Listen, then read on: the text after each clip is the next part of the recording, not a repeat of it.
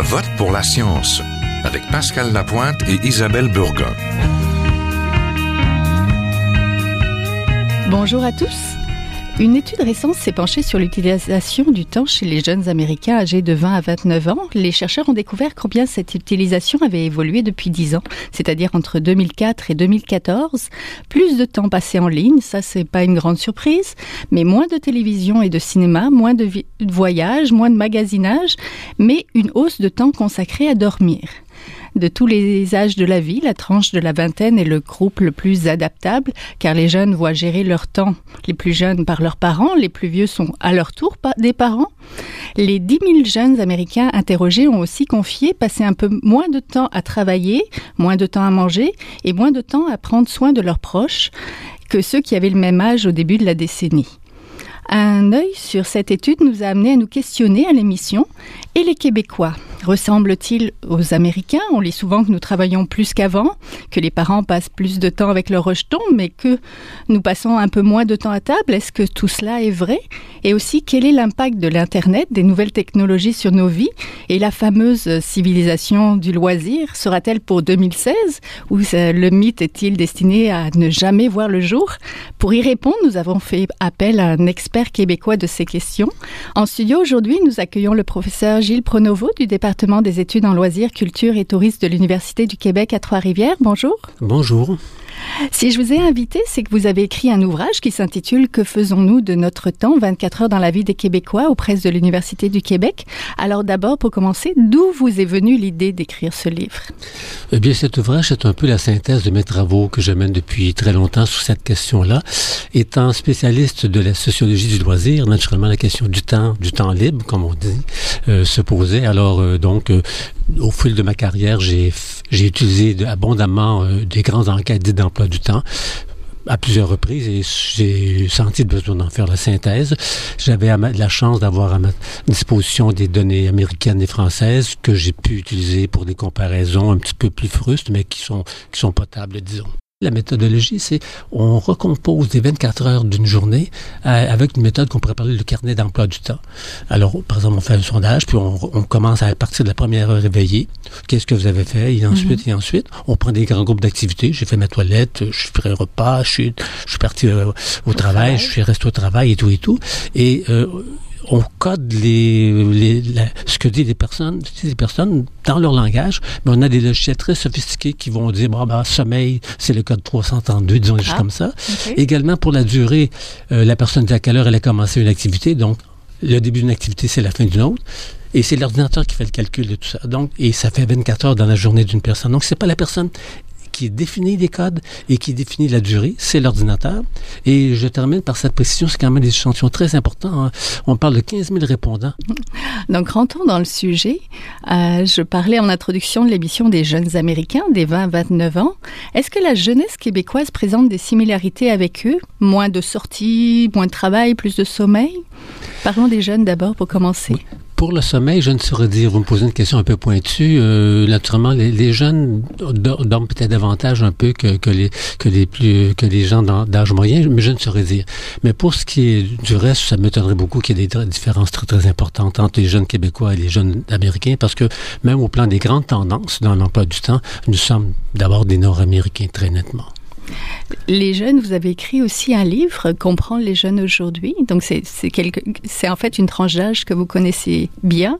Est-ce qu'ils sont plus perméables au changement? C'est vrai qu'ils sont, c'est plus les parents qui dirigent leur vie, c'est pas encore eux, ils sont pas encore parents. Est-ce que c'est une tranche qui pourrait refléter un petit peu les changements de la société par rapport à la gestion du temps?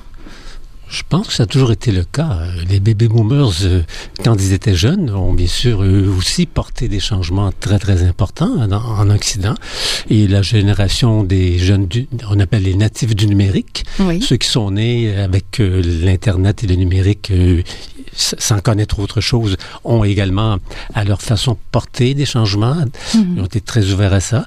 Et je crois que c'est un peu la même chose aujourd'hui. Souvent, les, les catégories plus jeunes sont plus ouvertes au changement et donc sont euh, aussi euh, davantage perméables à des, à des, changements technologiques ou autres et des nouveaux usages, mm. très nettement. Parlez-moi de la gestion de leur temps. Qu'est-ce qu'ils font les jeunes que ne feraient pas leurs aînés, ou vous et moi qui avons plus 29 ans malheureusement?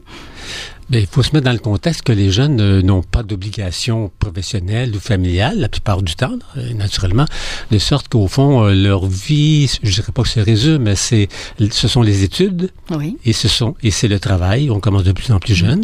Et au plan des tendances, sur une vingtaine d'années, maintenant, les jeunes consacrent environ 11 heures de moins par semaine aux études Ah, D'accord. qui ont- qu'ils ont déplacé vers le temps de travail. Mais si on additionne leur temps d'études et leur temps de travail, c'est à peu près la même semaine de travail que la population sur le marché du travail. Oh, ça, ça veut dire que c'est beaucoup. Ils sont très occupés comme, comme les, les actifs. Est-ce qu'ils ont beaucoup de temps de loisirs Oui, effectivement, c'est la différence. C'est comme ils n'ont pas euh, d'obligation familiale et tout et tout, le reste de leur temps libre n'est pas consacré à, à faire la popote, à, à- à faire la vaisselle, à s'occuper des enfants, à faire les courses. Donc, bien sûr, euh, il y a deux catégories de population qui ont le qui, qui jouissent le plus de temps de loisirs. Ce sont les jeunes, jeunes Oui. étudiants, et les personnes âgées à la retraite, disons au moins en bonne santé. Est-ce qu'ils sont consommateurs de culture, nos jeunes Québécois? C'est une question un petit peu difficile. Ça dépend surtout de ce qu'on entend par culture, naturellement. C'est clair que la tendance de fond, c'est euh, plutôt d'avoir une sorte de consommation culturelle par médias interposés, Mhm. par, par l'Internet et tout et tout. On consomme de la musique par Internet, on regarde des films, euh, soit en, di- en différé, on regarde des spectacles, on s'informe, etc. Donc, il y a une consommation culturelle par médias interposés qui est assez importante, mais qui est très difficile à mesurer.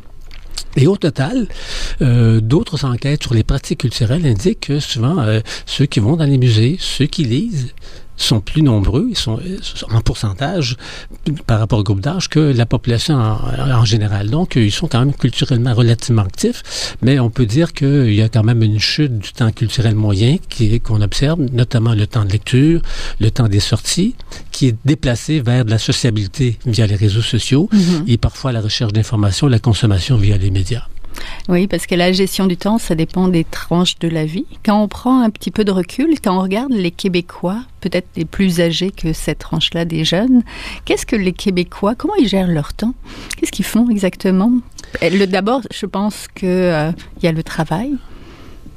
On pense au temps, on pense aussi à un temps segmenté, là, donc 8 heures pour dormir, 8 heures pour travailler, 8 heures de manger, les loisirs. Si on augmente un segment, je suppose aussi qu'on diminue le reste. donc, euh, Voilà. Écoutez, une des grandes tendances qu'on observe au Québec, euh, euh, c'est l'accroissement du temps de travail parmi Ouais. la population active. J'ai pris les 18-64 ans pour éviter des effets là, euh, de dispersion par rapport aux caractères plus jeunes plus vieilles. Et donc, et environ, depuis le début du 20e siècle, on travaille environ 4 heures de plus par semaine. Et on a même accru un petit peu le temps de déplacement. De sorte que si on calcule le temps de travail humain, c'est autour de 38-39 heures en moyenne. Bien sûr, il y a des écarts pour la population active sur le marché du travail. Et si on ajoute les déplacements et d'autres petites activités, on, a- on dépasse, on atteint les 45 heures par semaine. Parce que, parce que quand vous êtes en déplacement, votre le temps de travail structure votre temps. Et donc, ça, c'est une grande tendance de fond. Et avec euh, la conséquence que 4 heures de plus de travail, c'est 4 heures de moins ailleurs. oui. Où est-ce qu'on coupe? On coupe essentiellement dans notre temps de loisir. Euh, C'est Ouais. pour les sorties, la lecture et tout et tout. Pas pour la télé, qui est repartie à la hausse. Donc, c'est un petit peu ça, là. Quatre heures de plus de travail, quatre heures de moins de temps de loisir. Un petit peu moins, de temps consacré au bénévolat également. Mhm. Quand on parle de temps de travail, est-il vrai que les Français travaillent moins que nous et que les Américains travaillent plus que nous? C'est ce qu'on entend beaucoup au Québec. J'avais l'impression quand je regardais le- les tableaux dans votre livre qu'on travaille plus que tout le monde et que même que nos concitoyens canadiens. Là, vous me parliez de 45 heures par semaine. Peut-être qu'on va faire mentir euh, Lucia Bouchard. Contre 45 points, euh, en fait, nous 45.9 contre 45.5 au Canada. 40 euh, en France et 40 aux États-Unis. J'ai l'impression que les Québécois sont champions du travail, justement. Pour, pour, l'instant, c'était, c'est évident. Cependant, il y a cinq ans, c'était les Canadiens anglophones qui étaient les champions. Ils sont allés jusqu'à 46 heures entre oh. les temps de travail et déplacement. Là, c'est un petit peu réparti à la baisse jusqu'à ce que ça se stabilise. Mais effectivement, pour toutes sortes de raisons sur lesquelles on pourrait revenir. Présentement, euh, les Québécois sont parmi les Occidentaux qui travaillent le plus. Pour les Français, ça s'explique un peu parce qu'ils ont des législations 16-35 heures, ils ont des vacances euh, très, très mhm. fortement euh, institutionnalisées. Et pour les Américains, le, ce qu'on observe, c'est que la semaine de travail est très, très, très stable depuis une dizaine d'années, autour de 38-39 heures plus le temps de déplacement, etc., qui est un petit peu moins important. Donc, euh, ça a moins bougé au plan américain. De sorte que compte tenu du fait que les Québécois, sur une dizaine d'années, ont accru leur temps de travail, et ils ont dépassé la moyenne. Et là, on pourrait s'interroger seulement si la tendance se maintient ou pas, mais ça, c'est une autre question. En fait, c'est ça, c'est que les Américains, donc, travaillent moins que nous, si je vous entends bien. Puis depuis cinq ans, on a dépassé nos concitoyens canadiens. Pourquoi? Pourquoi travaillons-nous autant alors que justement, on a toujours euh, la, télévision qui est omniprésente dans nos vies, on a aussi les enfants, on a... Comment on l'explique? Alors, naturellement, euh, il y a quand on est, si on s'en tient uniquement aux facteurs liés au temps, parce que je suis pas un économiste, il y a des mhm. facteurs économiques qui jouent très nettement. On, on, a, on avance la plupart du temps deux grandes explications. La première, c'est l'importance du travail féminin. Maintenant, euh, mhm. nos mères ne travaillaient pas, étaient à la maison. Maintenant, euh, toutes les mères travaillent presque à plein temps. Donc, c'est clair que donc, l'ensemble de la population travaille davantage parce que des femmes qui travaillaient moins ou à temps partiel travaillent à plein temps. Ça, c'est la mhm. première explication. Donc, c'est finalement, ce sont des femmes qui sont, euh, je dirais, euh, je dirais qui, qui, ont et qui ont créé en quelque sorte cet accroissement. L'autre facteur, c'est que c'est un phénomène également de scolarisation. Ce sont les plus scolarisés qui travaillent davantage. Pas mhm. nécessairement ceux qui ont des horaires fixes, comme dans les bureaux et tout et tout. Et comme la population est davantage scolarisée, bien donc ça a aussi comme effet d'entraîner une hausse, une, euh, une, tendance à la hausse du, du temps de travail. Oui. Sinon, euh, est-ce que c'est exact quand je disais qu'on pense à un temps segmenté, qu'on déplace plus on travaille, est-ce qu'on déplace euh, ce, ce temps-là, est-ce qu'on le gruge, est-ce qu'on le prend sur le temps de sommeil et tout ça? Est-ce qu'on a raison de penser comme ça, cette mesure de temps-là Plus le temps au travail, donc moins on a de temps finalement à consacrer au reste Bien sûr, en termes uniquement de déplacement de temps, comme je l'ai dit, c'est le temps de mhm. loisir qui, qui, qui, présentement, on a, on, est, on a un temps de loisir qui était l'équivalent de ce qu'on avait dans les années 80. Une régression ah. très, très importante, naturellement. Il y a, bon, ben, ça, ça mhm. c'est bien, c'est facile à mesurer.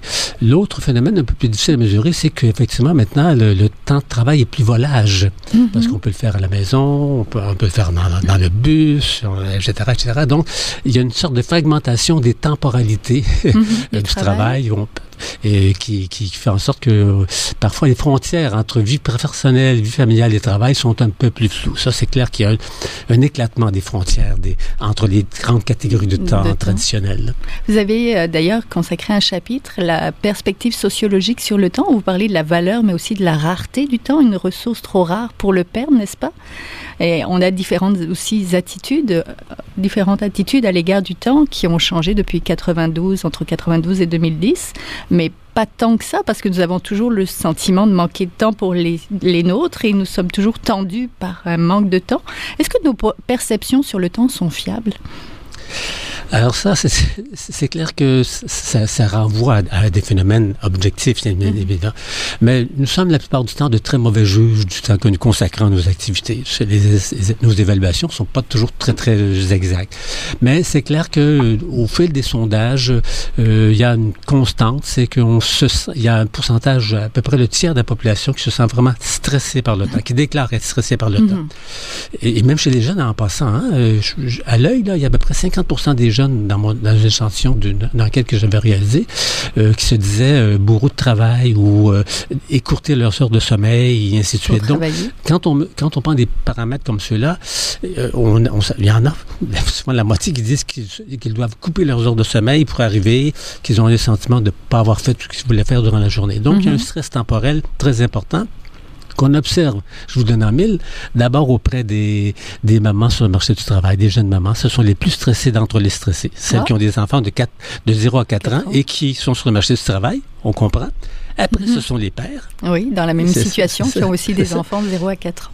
Et après, ce sont ceux qui ont des tâches dans le domaine de la santé, des services sociaux, euh, dans des tâches de gestion, de direction, euh, et, dans, de ces sortes, dans, dans, dans, ces milieux-là. Oui, dans les emplois un peu plus... Euh, prenant. Mm. Tous n'éprouvent pas le même stress face au manque de temps. Là, vous parliez des mères d'enfants âgés de 0 à 4 ans et des pères aussi dans la même situation. Mais donc parlons, euh, parlons donc du temps parental que vous qualifiez d'un temps sous tension. Les parents sont de plus en plus débordés. Le temps des mères donc n'est pas le même que celui du temps des pères. Il faut par contre différencier le temps parental du temps familial. Expliquez-nous. Ce sont des mesures un peu classiques. Le temps parental, c'est le temps que l'on consacre avec, à nos enfants en termes de soins, leur faire la lecture, l'aide aux devoirs. Et c'est aussi le temps pendant lequel on est avec nos enfants. Mm-hmm. Et le temps familial, ben, c'est le temps total quand on est avec un conjoint ou un enfant ou, les deux en même temps. Là. Donc, c'est un petit peu, ce sont des mesures un peu classiques. Plus globales. Mm. Donc, est-ce que, pourquoi, comment on explique que les parents sont plus stressés, que ce temps-là est sous tension? Est-ce que c'est parce que les parents disposent de moins de temps, simplement? Euh, non, je, dirais que c'est parce qu'ils sont, surtout quand on est dans la trentaine et, le début de la quarantaine, mm-hmm. c'est la période la plus, la plus critique en termes de mobilité professionnelle. Ah. C'est la période où on travaille davantage, parce qu'après, là, à 60 ans, souvent les moyennes sont plus basses. Mm-hmm. Et donc, on est en situation de mobilité professionnelle on a, on, a des responsabilités nouvelles, on vient d'avoir des enfants auxquels on était beaucoup attaché, et ainsi de suite. Donc, ça explique pourquoi euh, c'est dans cette tâche de la vie, qu'on, comme je disais tout à l'heure, qu'on est les plus stressés. Oui, on a beaucoup de choses dans nos assiettes finalement. Voilà, ce sont les mm. parents là, entre 30 et 40, 45 ans qui sont les plus stressés, qui, qui ont des, un double compte de travail, de famille, et de loisirs et de temps parental et tout. Et tout. C'est la période la plus, en termes de temps, là, c'est la période certainement la plus dense et la plus difficile euh, dans le cycle de vie. Oui. Est-ce que la société a su aussi euh, s'adapter à cette situation-là? Parce qu'on a des garderies, on a aussi la conciliation, travail, famille, etc. Est-ce que euh, la société a su gérer ou s'adapter à ce temps-là pour euh, les parents qui sont plus, qui, le temps qui est plus intense, où il y a beaucoup plus de choses à faire finalement entre le travail, etc.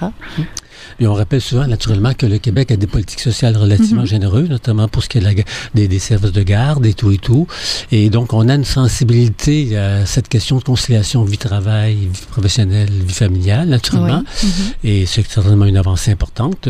Euh, mais je pense qu'il y a encore beaucoup, mhm. beaucoup à faire pour, euh, par exemple, assouplir les horaires de travail, être plus flexible, être capable de répondre à la demande d'une maman qui doit emmener son enfant à l'urgence parce qu'il y a la grippe Mhm. alors que mhm. ça se fait pas. Euh, s'assurer que de plus en plus de pères, même si on est les champions du, euh, du, mhm. congé parental chez les pères au Canada, euh, s'assurer qu'il y a de plus en plus de pères qui fassent leur part du temps parental. donc, il y a des avancées, mais il y a encore beaucoup de chemin à faire. Oui, parce qu'entre le temps d'une maman et le temps d'un père, il y a aussi les fameuses tâches ménagères qui sont pas forcément réparties de la même manière, auxquelles les uns et les autres contribuent pas de la même manière aussi. Là. Ah non, ça c'est bien mesuré dans toutes les enquêtes. Il y, a, quand même des avancées.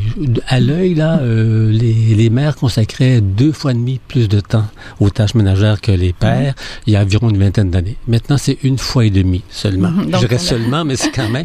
Donc, euh, on a besoin, on a encore quelques générations avant qu'il y ait une sorte de parité. Il y a, une tendance très très nette là, où il y a une parité qui devient qui, risque d'être atteinte assez rapidement si on se concerne le, le, temps de, de, parental, le temps de soins aux enfants, mhm. où là, le temps des pères et le temps des mères, sans être égal, il y a vraiment là, il y a une tendance euh, convergente. Et à mon avis, si la tendance se maintient, dans le prochain sondage euh, qui est en train de se réaliser en 2016, dont on aura les données en 2017, on devrait être, si c'est la même tendance, naturellement, on mhm. devrait avoir presque la parité en termes de temps que les pères et les mères consacrent à leurs enfants, qui c'est à peu près de même ordre de grandeur. Euh, parlons du fameux temps de loisir. Donc, il prend une pause au Québec. Euh, vous avez remarqué un, déclin dans ce temps de loisir hebdomadaire pour la population active, sauf pour la pratique sportive. Donnez-nous un petit peu de détails. Alors, comme je disais, c'est environ 4 heures de moins par semaine. Euh, on a coupé à peu près dans tout, mais moins dans la télévision. Le, le, seul, et le temps culturel aussi a, compris, a connu une chute mm-hmm. très importante, on pourrait y revenir. le seul point où, on a réussi à conserver, je dirais presque de peine et de misère, un, minima, un temps minimal, c'est le temps consacré à des activités physiques, sportives, de plein air. Mm-hmm. Ce temps-là euh, est en légère hausse et même au vu des mesures que j'ai faites, comparées France, Québec, États-Unis, on est un petit peu en dessus, au-dessus de la moyenne. Donc, c'est à peu près le seul temps qui résiste à la chute du temps de loisir, le temps, mm-hmm. le temps d'activité physique et un petit peu le temps télévisuel, comme je vous mm-hmm. disais. Et pour la, la, culture, ah, un déclin aussi. Là, là c'est dramatique. C'est dramatique. On, on, sort moins, on lit moins, etc. En fait, le temps quotidien consacré à la culture est en mm-hmm. chute, d'une part par rapport au pourcentage de gens qui chaque jour déclarent pratiquer une activité culturelle, incluant la lecture, qui est souvent 50 du temps quotidien, euh, également en termes de temps absolu, naturellement, et également en termes de pourcentage du temps de loisir consacré à la culture qui est aussi en déclin. Donc là, il y a une chute un mm. petit peu importante, mais comme je le disais au début de l'entrevue, il y a quand même une partie du temps culturel qui nous échappe. C'est le temps, la consommation culturelle par médias mm. interposés qu'on mesure très très mal. Donc peut-être que finalement, cette tendance à la baisse devrait être relativisée un petit peu par des mesures qu'on pourra mm. faire un jour, des mesures par Internet, par exemple, des choses comme ça. C'est ça, c'est parce qu'on passe deux heures, euh, cinq euh, par jour à la culture, mais c'est quand même 15 minutes de plus que les Américains. Voilà, c'est, euh, on est aussi, même, on passe, au vu des mesures que j'ai réalisées, ce sont les Français qui ont connu la chute la plus dramatique. Euh, entre les années 80 et les années 2000. Très, très nettement, ils étaient les champions du temps culturel dans les années 80. C'est bien mesuré. Et maintenant, ils sont, je dirais, les cancres, en quelque sorte, parce qu'ils sont, dans mes trois lignes, ils sont les derniers. Oui, c'est ça. Quand on se compare, peut-être qu'on se console, là. Donc, euh, mais c'est ce que je lisais dans votre livre. Un tiers de la population de plus de 15 ans participe quand même quotidiennement au moins à une activité culturelle. Là, rappelons, c'est le théâtre, les bibliothèques, le cinéma. Ça, ce sont des chiffres de 2010. C'est peut-être, euh, ça a déjà été mieux, mais c'est pas si mal, non? Donc, quand même, écoutez, c'est 2 millions de Québécois par jour qui pratiquent une activité culturelle au progrès de la population. Mais c'était 45 il y, a, il y a une vingtaine d'années de gens qui, mhm. chaque jour, pratiquaient au moins une activité culturelle. Souvent, premier chef, c'est la lecture, absolument. Mhm. Donc, il y a une chute, là. Mais quand même, c'est quand même 2 millions de, de, de, mhm. gens, là, dont environ euh, au moins un million qui lisent euh, un livre, un journal ou une revue.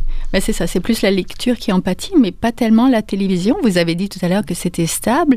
Est-ce que, justement, le numérique, l'Internet viennent changer un peu la donne? Parce que c'est une activité en progression depuis l'accès euh, généralisé à l'Internet, qui a une grande incidence sur le temps libre justement qu'on possède.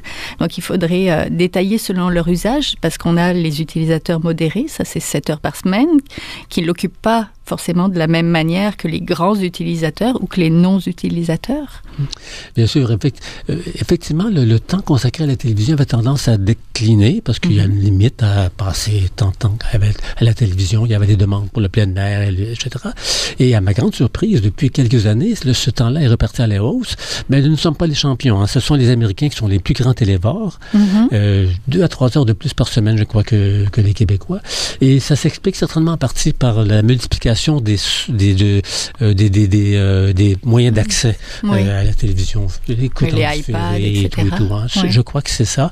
Peut-être par le trait également des nouvelles séries, des, nouvelles, nouveaux programmes et tout et tout. Mais c'est clair que, à ma grande surprise, il y a un déclin du temps total quotidien consacré au loisir, mais il y a une hausse du temps consacré à regarder la télévision sous, toutes ses formes. Est-ce que la qualité euh, des téléséries québécoises euh, peut influencer? Parce que nous, on est des champions des téléséries. On en produit de très bonnes aussi. Donc, euh, est-ce que le fait d'avoir au Québec, je parle par rapport au reste du Canada, une production de téléséries intéressante, ça pousse les gens quand même à rester devant leur petit écran? Ça peut jouer certainement, mais on est quand même aussi des grands consommateurs maintenant de séries américaines via ah les réseaux mhm. Netflix et compagnie. Et les jeunes euh, sont moins portés vers la télévision, comme vous disiez en introduction. Mhm. Euh, ça peut jouer certainement en partie, là. Euh, mais je crois que le plus, le facteur le plus important, c'est que l'accessibilité par, par des médias de plus en plus diversifiés. Euh, il n'y a, a, plus de temporalité. On peut écouter nos programmes quand on veut, on les enregistre, on les écoute où on veut, quand on veut, etc. cette, euh, cette, sorte de désynchronisation mhm. des horaires d'écoute de, la télévision facilite beaucoup, bien sûr, une, une, consommation plus grande. Oui, c'est ce que vous allez voir peut-être dans votre prochaine étude. La technologie, la place de la technologie qui vient chambouler ce temps-là, parce que on peut commencer à regarder notre télésérie dans le train de banlieue ou dans le métro, puis le poursuivre sur l'heure du midi, puis la terminer le soir finalement. Puis ça, ça comptera pour du temps de télévision finalement, même si on la regarde peut-être sur différents supports, que ce soit l'Internet ou la vraie télévision. Absolument. J'avais écrit d'ailleurs dans les années 80 un article justement où je disais que tôt ou tard, il n'y aurait plus de différence entre les différents, plus de différence entre les différents différentes technologies. Maintenant, on voit bien, c'est le, pad, le phone, l'ordinateur ou la télévision, même combat. C'est la même chose maintenant. Il n'y a plus de différence de ce qu'on peut faire avec ça. Là. Parce que ça peut être du temps de loisir, mais ça peut être du temps de travailler aussi. On peut, quand on consulte nos courriels pour répondre à des demandes de travail, c'est du temps travaillé, non? Mm. Alors ça, bien sûr, on mesure très mal, euh, c'est, comme je disais, cette multi-activité qu'on observe maintenant. Comme pour le temps de travail, si une personne dit qu'elle est au travail, mais qu'elle est devant son ordinateur, mais la mesure principale, ça serait le ça serait un code de travail. Mhm. Ça nous prendrait un code, un ou deux codes supplémentaires pour dire c'est du travail, mais c'est aussi de l'Internet, puis c'est aussi de la sociabilité. Honnêtement, ça, les, les études pas du temps sur lesquelles je m'appuie mesurent très, très mal cela. Mais effectivement, euh, il y a, euh, on observe que ces nouvelles technologies euh, amplifient les possibilités de multitâches en même mhm. temps et les jeunes sont les champions, de, ça. On étudie, on fait ses travaux scolaires en écoutant des, films ou en écoutant la musique. C'est très, très, ça date de deux générations parce que de jeunes. Bon, mhm. et ainsi de suite, là. Pour conclure, que faisons-nous vraiment de notre temps? La flèche du temps, donc, travail, de travail augmente, celle des loisirs diminue. Est-ce que le sommeil serait le grand perdant ou est-ce qu'on dort toujours euh, autant? Quand on veut vraiment regarder ces flèches de temps pour avoir un, portrait synthétique. Mais au vu des données, le, sommeil est, relativement stable. C'est pas la variable qui bouge le plus. On dort, on dort moins que les Français. Les Français dorment environ une heure de plus que nous. Ah. Sortes de raisons. Oui. Euh, j'ai pas vérifié pour les Américains, mais c'est pas, non, c'est pas le sommeil qui est la variable la plus fondamentale. Je pense que la variable la plus fondamentale, c'est, euh, je dirais, l'importance que le temps de travail prend dans notre vie quotidienne en termes de temps structurant de nos activités. Je crois que c'est la variable la plus fondamentale. Donc merci beaucoup. C'est tout le temps qu'on avait donc pour parler du temps. Donc il fallait quand même que je, le fasse. donc merci beaucoup. On était en compagnie euh, du professeur Gilles Pronovo du département des études en loisirs, culture et tourisme de l'université du Québec à Trois-Rivières. Donc il a écrit un ouvrage Que faisons-nous de notre temps? 24 heures dans la vie des Québécois auprès de l'université du Québec. On mettra le lien euh, sur notre page internet. Donc c'est tout pour cette semaine. Merci beaucoup. Au plaisir. C'est tout pour cette semaine. Je vote pour la science. C'est une production de l'agence Science Presse avec Radio VM à la régie Daniel Fortin. Vous pouvez réécouter cette émission et les précédentes sur le site de Radio VM et sur celui de l'agence Science Presse et nous suivre sur Twitter. À la semaine prochaine. Jin Jiahua est un chercheur typique de ceux pour qui les progrès de la bioinformatique ont préséance sur le sens biologique et pour qui la grosse constitue la seule logique, on y parle de génome, de transcriptome et de spliceosome, de traductome, de protéome et de foldéome, de kinome, de protéasome, mais pas du glaucome de Guillaume, de signalosome vers les lysosomes, ah, et puis E.T. Des milliers de candidats qui montent et qui descendent en fonction du stimulus duquel ils dépendent. Pendant que Docteur Roy en ses résultats